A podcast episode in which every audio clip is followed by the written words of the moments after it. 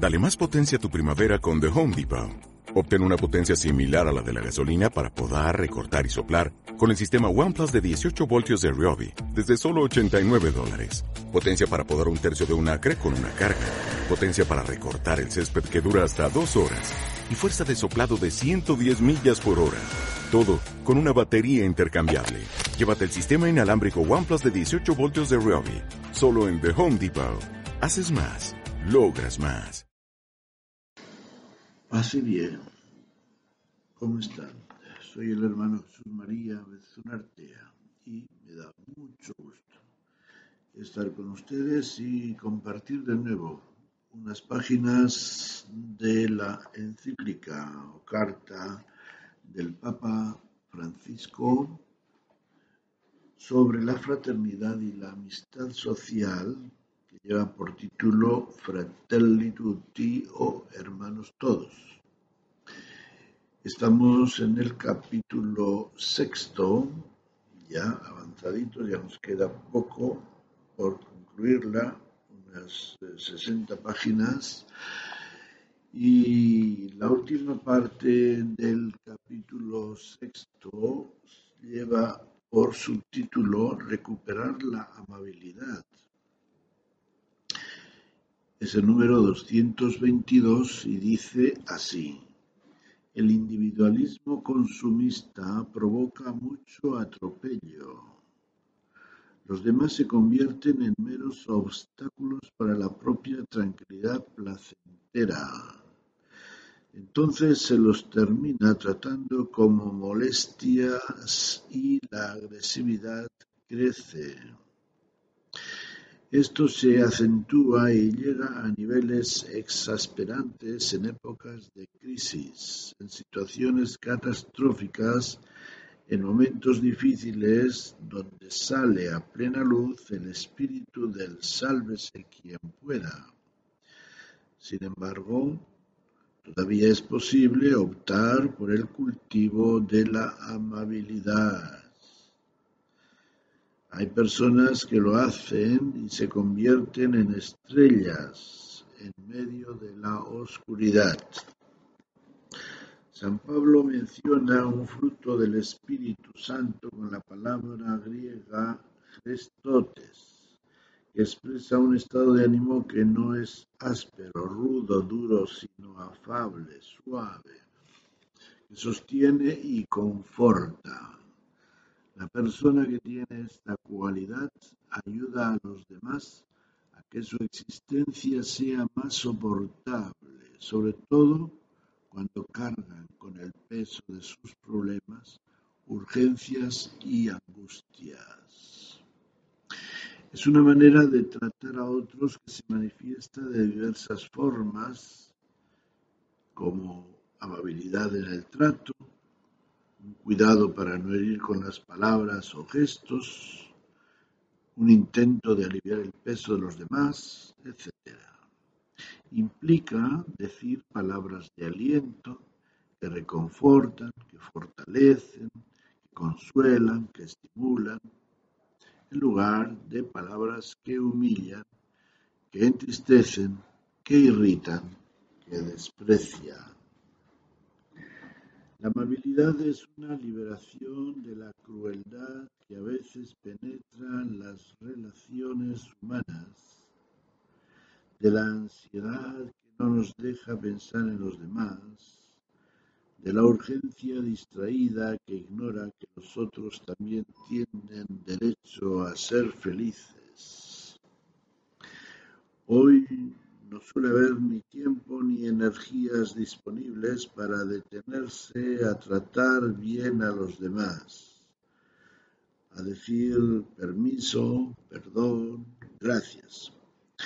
Pero de vez en cuando aparece el milagro de una persona amable que deja a un lado sus ansiedades y urgencias para prestar atención, para regalar una sonrisa, para decir una palabra que estimule, para posibilitar un espacio de escucha en medio de tanta indiferencia. Este esfuerzo vivido cada día es capaz de crear esa convivencia sana que vence las incomprensiones y previene los conflictos.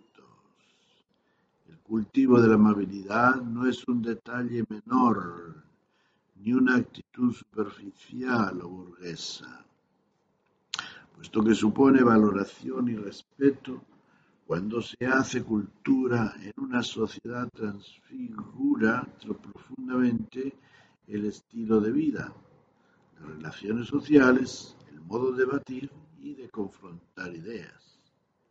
Facilita la búsqueda de consensos y abre caminos donde la exasperación destruye los puentes.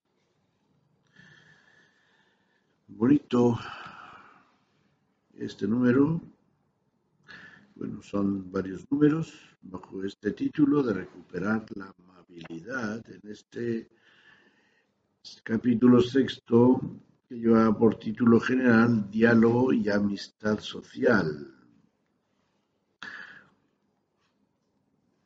La amistad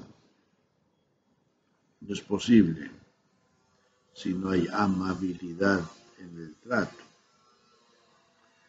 y nos lo ha descrito el Papa bastante, bastante detalladamente, con experiencias concretas de lo que supone la amabilidad, de detalles en el trato con los demás, cuidado para no herir con las palabras, intento de aliviar el peso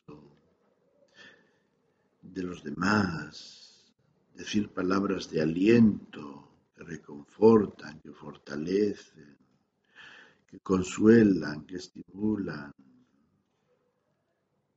detenerse a tratar bien a los demás, decir perdón, gracias, me permite, etcétera. Ojalá pues que tengamos en cuenta estas indicaciones porque hoy día la vida social nos crispa bastante. Y no tenemos que verlo en nuestros gobernantes, entre los cuales, sobre todo de partido a partido, lo que lo que más caracteriza es la crispación en sus diálogos, que ya no son diálogos, sino que más bien son discusiones, riñas verbales. Ojalá que descubramos, intentemos descubrir esta amabilidad que no cuesta mucho. En lugar de decir Buenos días. Podemos decir buenos días. Está en el gesto, en la mirada, en la palabra. No es que haya que hacer grandes esfuerzos ni, ni gastos para ser amable. Por eso, así ha dicho, ha comenzado este, el número. Primero de este apartado diciendo el individualismo consumista provoca mucho atropello. Los demás se convierten en meros obstáculos para la propia tranquilidad placentera y de ahí vienen las formas bruscas, duras, en nuestro trato interpersonal. Con esto concluimos el capítulo sexto y vamos con el que va a ser, me parece, el último capítulo. No, todavía queda otro. Nos quedan dos capítulos, capítulo séptimo y el último que es bastante breve, capítulo octavo. El capítulo séptimo lleva por título Caminos de Reencuentro. Creo que va a estar muy interesante y muy positivo.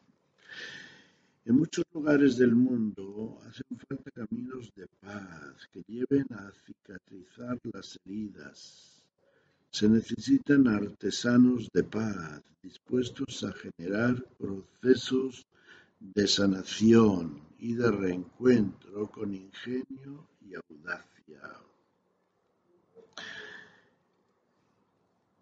Reencuentro no significa volver a un momento anterior a los conflictos. Con el tiempo todos hemos cambiado. El dolor y los enfrentamientos nos han transformado. Además, ya no hay lugar para diplomacias vacías, para disimulos, para dobles discursos, para ocultamientos, para buenos modales que esconden la realidad. Los que han estado duramente enfrentados conversan desde la verdad clara y desnuda.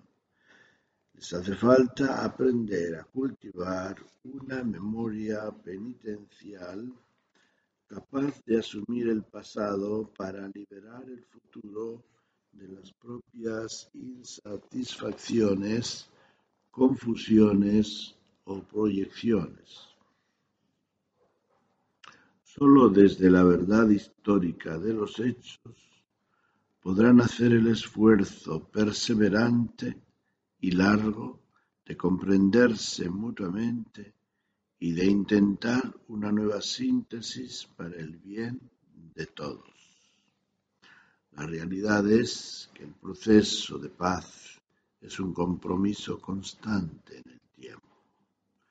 Es un trabajo paciente que busca la verdad y la justicia, que honra la memoria de las víctimas y que se abre paso a paso a una esperanza común más fuerte que la venganza. Como dijeron los obispos del Congo con respecto a un conflicto que se repite, los acuerdos de paz en los papeles nunca serán suficientes. Será necesario ir más lejos, integrando la exigencia de verdad sobre los orígenes de esta crisis recurrente. El pueblo tiene el derecho de saber qué pasó. En efecto, la verdad es una compañera inseparable de la justicia y de la misericordia. Las tres juntas son esenciales para construir la paz y por otra parte cada una de ellas impide que las otras sean alteradas. La verdad no debe de hecho conducir a la venganza, sino más bien a la reconciliación y al perdón. Verdad es contar a las familias desgarradas por el dolor lo que ha ocurrido con sus parientes desaparecidos. Verdad es confesar qué pasó con los menores de edad reclutados por los actores violentos. Verdad es reconocer el dolor de las mujeres víctimas de violencia y de abusos. Cada violencia cometida contra un ser humano es una herida en la carne de la humanidad. Cada muerte violenta nos disminuye como personas. La violencia engendra violencia el odio engendra más odio y la muerte más muerte. Tenemos que romper esa cadena que se presenta como ineludible. Continuación, varios números llevan el subtítulo de la arquitectura y la artesanía de la paz. El camino hacia la paz no implica homogeneizar la sociedad, pero sí nos permite trabajar juntos. Puede unir a muchos en pos de búsquedas comunes donde todos ganan. Frente a un determinado objetivo común, se podrán aportar diferentes propuestas técnicas distintas experiencias y trabajar por el bien común. Es necesario tratar de identificar bien los problemas que atraviesa una sociedad para aceptar que existen diferentes maneras de mirar las dificultades y de resolverlas.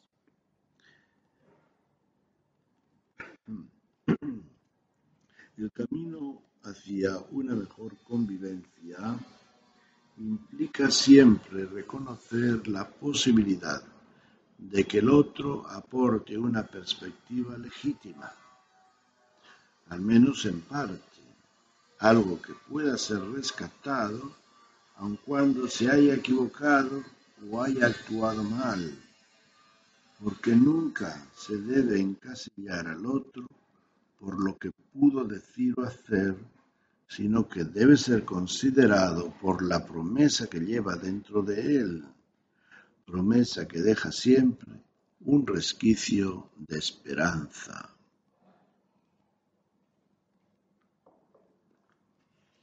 Como enseñaron los obispos de Sudáfrica, la verdadera reconciliación se alcanza de manera proactiva formando una nueva sociedad basada en el servicio a los demás más que en el deseo de dominar. Una sociedad basada en compartir con otros lo que uno posee, más que en la lucha egoísta de cada uno por la mayor riqueza posible. Una sociedad en la que el valor de estar juntos como seres humanos es definitivamente más importante que cualquier grupo menor, sea este la familia, la nación, la raza o la cultura. Los obispos de Corea del Sur también señalaron que una verdadera paz solo puede lograrse cuando luchamos por la justicia a través del diálogo persiguiendo la reconciliación y el desarrollo mutuo. El esfuerzo duro por superar lo que nos divide, sin perder la identidad de cada uno, supone que en todos permanezca vivo un básico sentimiento de pertenencia. Porque nuestra sociedad gana cuando cada persona cada grupo social se siente verdaderamente de casa. En una familia, los padres, los abuelos, los hijos son de casa, ninguno está excluido. Si uno tiene una dificultad incluso grave, aunque se la haya buscado él, los demás acuden en su ayuda, lo apoyan. Su dolor es de todos. En las familias todos contribuyen al proyecto común, todos trabajan por el bien común, pero sin anular al individuo, al contrario, lo sostienen, lo promueven. Se pelean, pero hay algo que no se mueve, es el lazo familiar. Las peleas de familia son reconciliaciones después.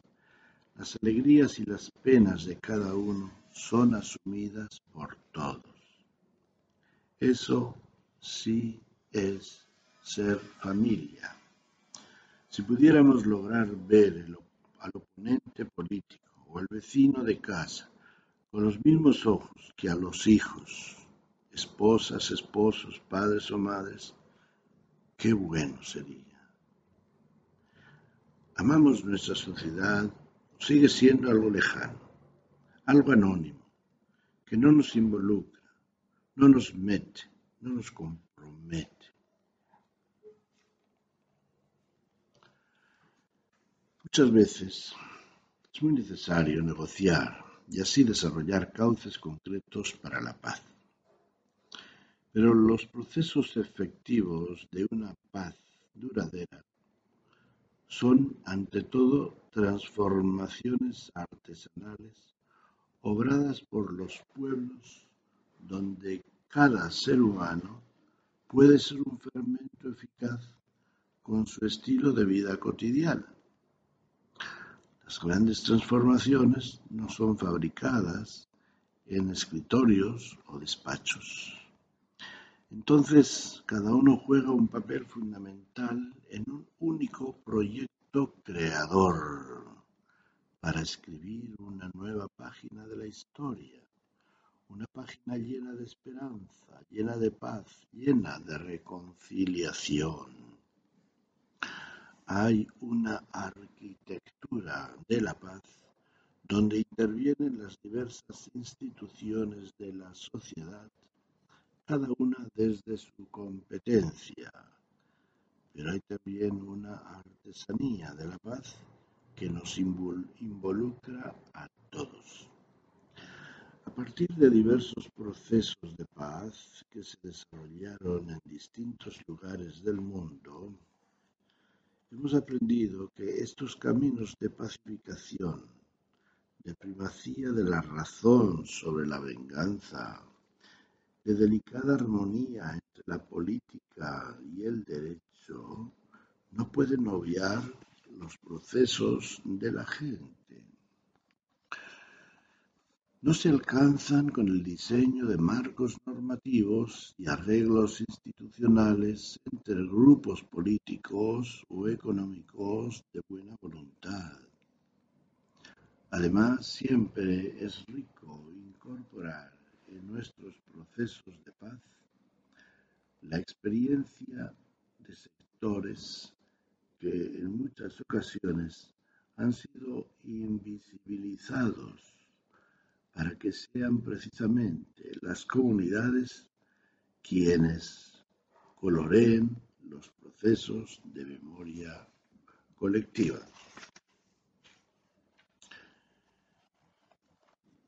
No hay punto final en la construcción de la paz social de un país, sino que es una tarea que no da tregua y que exige el compromiso de todos.